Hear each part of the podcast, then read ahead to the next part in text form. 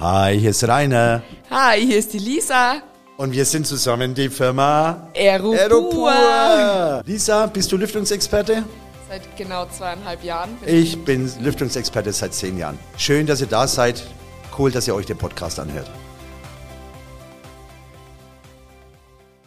Wie wirkt sich staubfreie Luft auf Ansteckung durch Bakterien oder Viren aus? Ja, das ist ein viel diskutiertes Thema schon den, die letzten ein, zwei Jahre äh, top interessant. Äh, ich äh, würde es jetzt mal generell damit beantworten wollen, ähm, dass ähm, Bakterien sind ja natürlich ein bisschen größer als Viren, aber Viren suchen sich letztlich auch wieder ein Trägerwirt in der Luft. Ähm, also es lässt sich tatsächlich genauso abfiltern wie normale Feinstaubpartikel.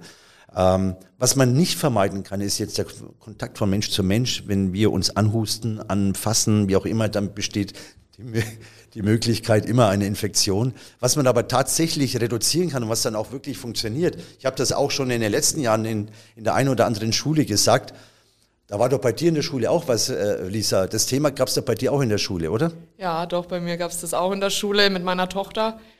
Ja, und, äh, und dann hat man verzweifelt versucht, dass alle ähm, jetzt an, nach Lösungen suchen, äh, die dann heißen, ja, wir haben Geräte, die zu 99,99999 Prozent die Luft filtern, was als solches einfach Quatsch ist.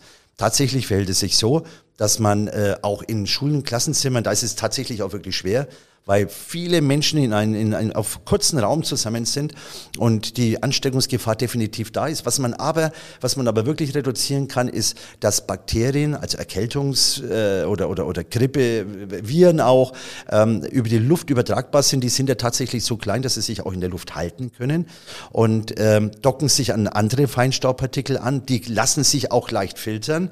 Man kann letztendlich sagen, hat man weniger Feinstaubpartikel in der Luft, hat man auch deutlich geringeres Risiko, sich äh, zu infizieren.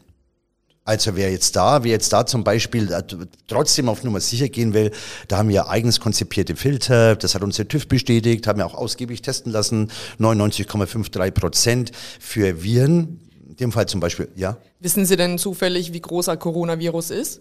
Ja, genau, da wollte ich gerade darauf hinaus. Es sind 70 Nanometer und genau dieses, speziell bei dieser Coronaviride-Viren, ähm, die haben, die fangen an bei 70 Nanometer bis hören auf bei durchschnittlich 150 Nanometer und das ist ein Größenspektrum, für die es aktuell keine Norm gibt. Mhm. Ja, und deswegen haben wir dem TÜV gesagt, mess genau dieses Spektrum äh, an Viren auch wenn wir zwar wissen, dass ein Virus selten einzeln daherkommt, aber, aber wenn er einzeln daherkäme, dann wäre er zu mindestens 99,53 Prozent im Filter abgefiltert. Haben wir allzu weniger Feinstaub im Raum oder auch im Klassenzimmer, dann können wir deutlich unser Infektionsrisiko senken. Das ist das, worauf wir mit unseren Geräten abzielen. So, das war's wieder mit unserem Podcast. Sollten Sie weitere Informationen von uns noch benötigen, finden Sie uns auf www.aeropur.de. Fordern Sie uns und unsere Geräte einfach heraus, denn wir freuen uns auf Sie und bedanken uns ganz herzlich fürs Zuhören.